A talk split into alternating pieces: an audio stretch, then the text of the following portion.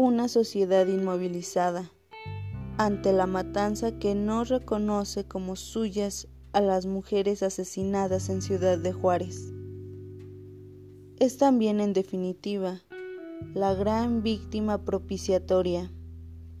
Concentra la energía judicial, política, social, ética de la nación y sus instituciones en el esclarecimiento de este fenómeno. Es asunto de justicia y de reconstrucción social. Uno de los grandes apoyos de la violencia es la protesta ocasional rutinaria, que no espera consecuencias.